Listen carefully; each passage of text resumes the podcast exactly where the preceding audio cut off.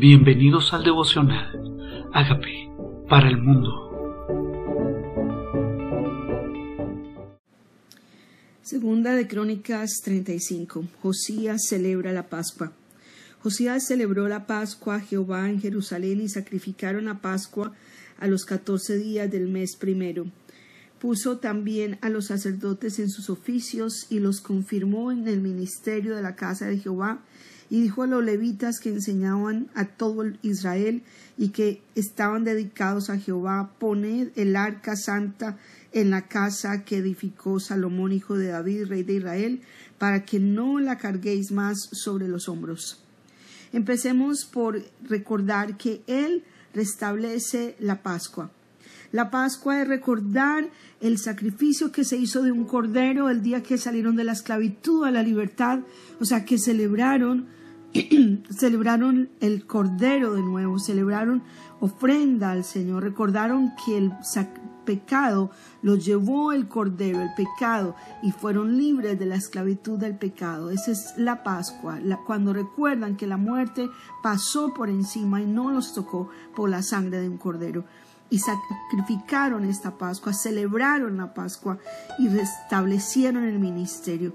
Además dice que los levitas enseñaban a todo Israel la importancia de la enseñanza.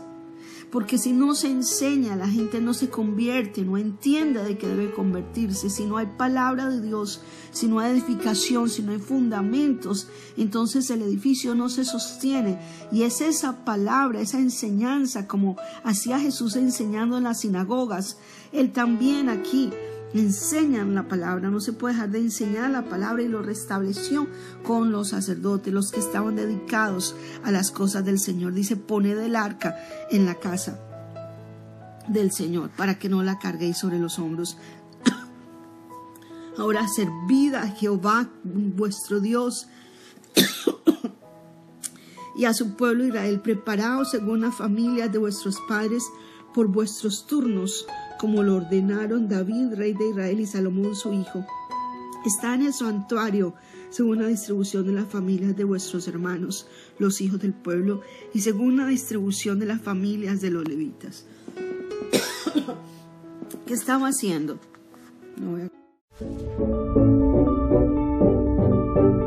Amigos, queremos que usted sea parte de esta obra que estamos haciendo a través de Agape para el mundo y que este mensaje de Jesús llegue hasta la última de la tierra.